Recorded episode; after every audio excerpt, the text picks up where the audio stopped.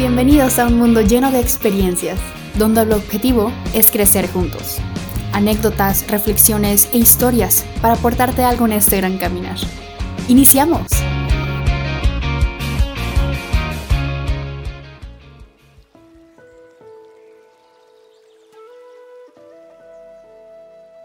No forces lo espontáneo.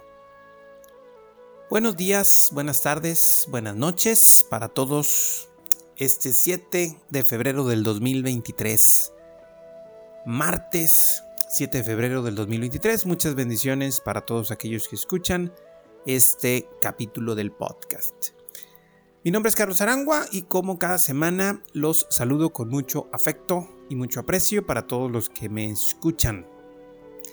No forces lo espontáneo. Esta es una de las, de las premisas en cuanto a, a la línea del enfoque en soluciones de la psicología de la terapia breve que se utiliza dentro de las intervenciones específicas buscando las soluciones sobre de aquellas cosas que nosotros queremos resolver.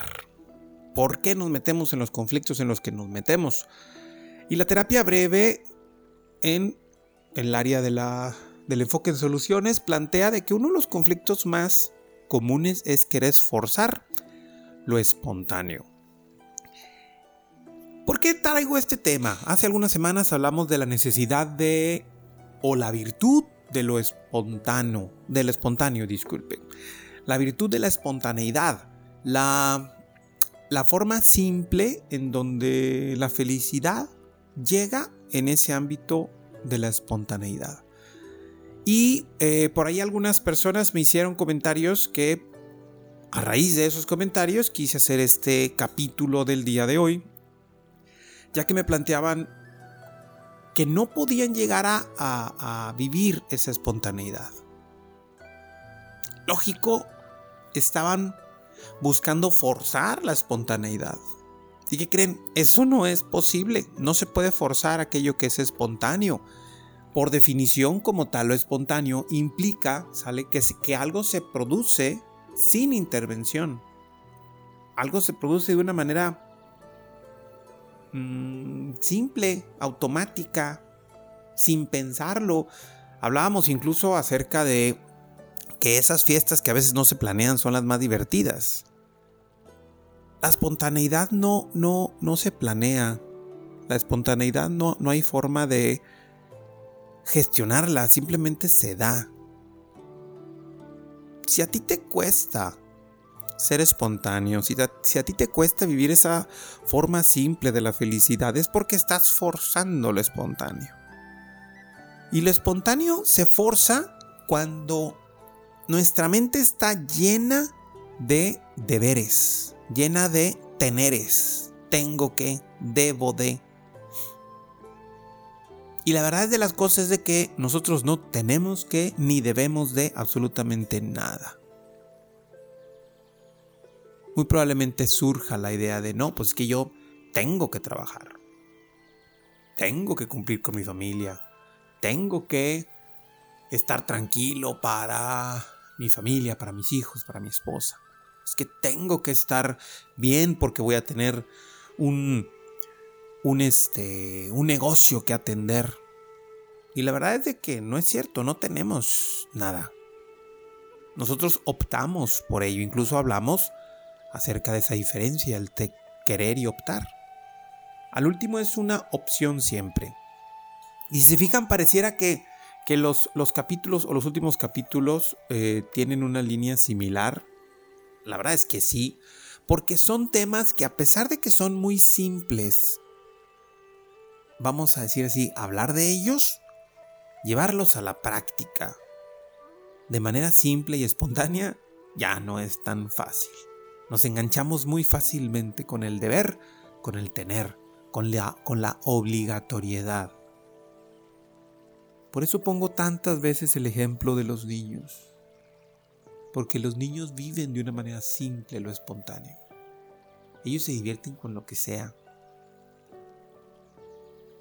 Nosotros a veces como papás caemos a una exigencia donde desgraciadamente quitamos esa espontaneidad a nuestros hijos por el deber y el tener. Y ellos son felices, se divierten de una manera sencilla, simple. No estoy diciendo que el compromiso, la disciplina y la constancia deban ser eliminadas de nuestra vida, porque eso es lo que da orden a las cosas.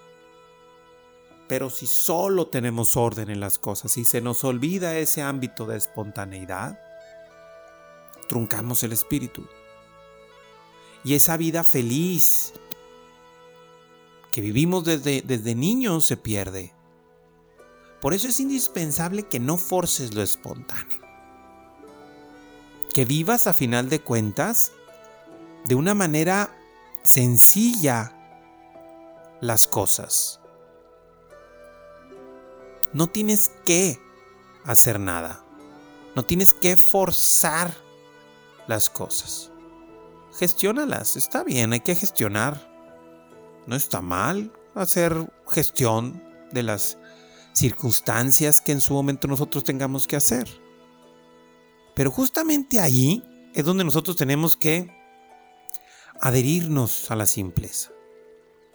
Vivir de una manera simple, vivir de una manera tranquila, abiertos a la felicidad, a la diversión.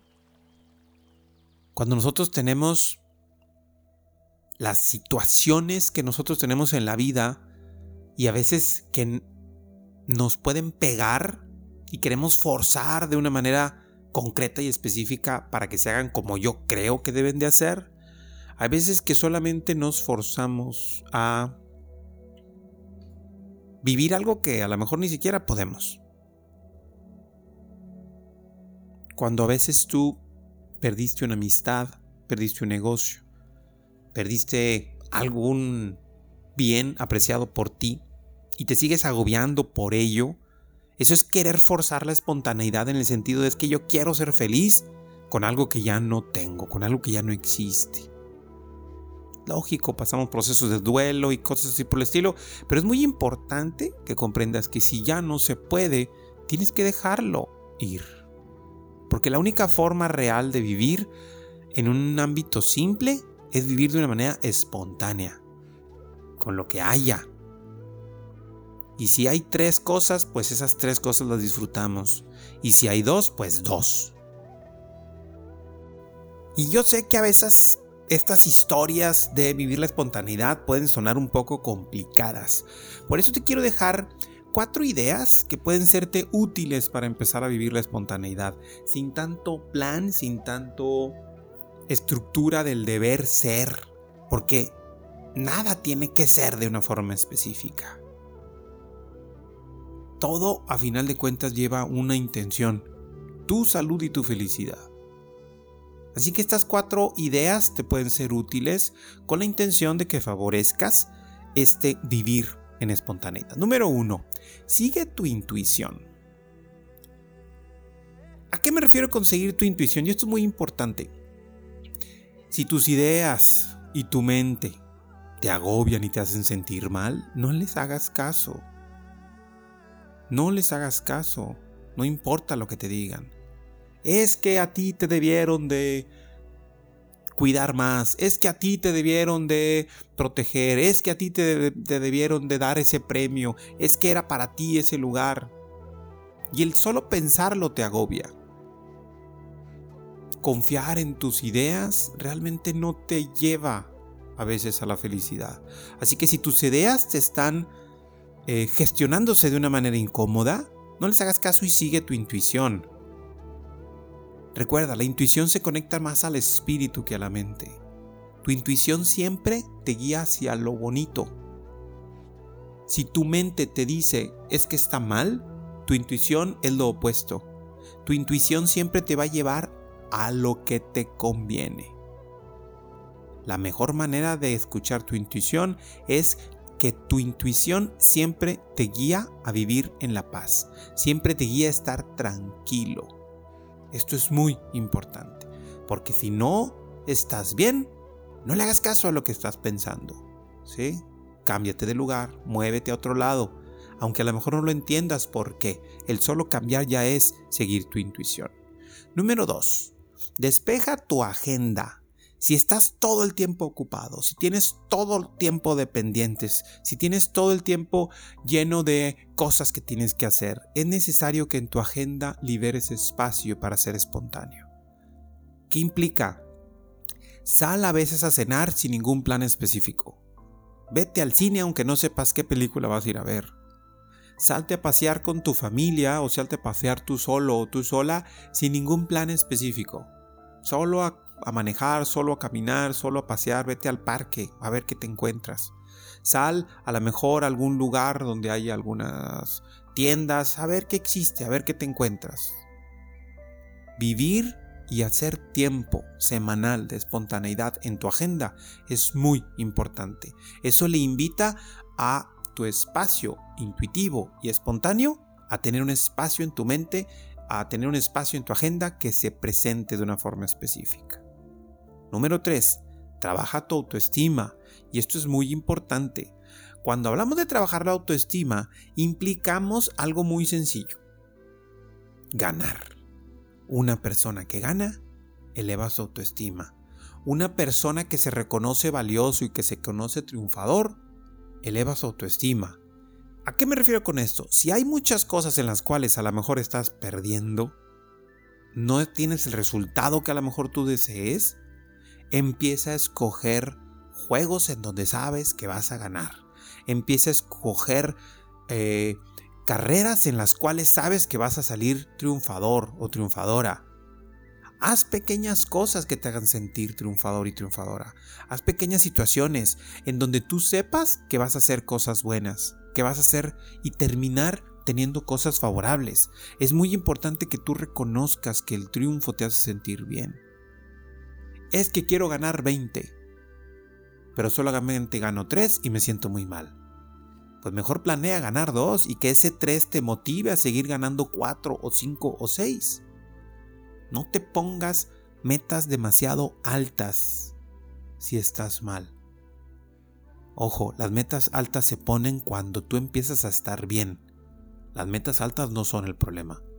El problema es que te pones metas muy altas cuando tú espontaneidad no funciona, cuando tu fuerza es muy débil o es muy frágil. Ponte metas tranquilas, cúmplelas y sigue creciendo. Y número 4, y esa es la que a lo mejor cuesta un poquitito, anímate a salir de tu zona de confort.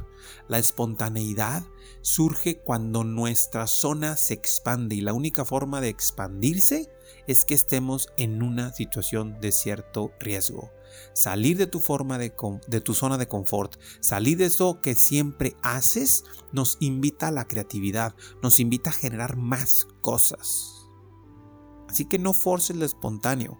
Ponte en situaciones en donde tú sepas que tu espontaneidad va a surgir. Recuerda, sigue tu intuición.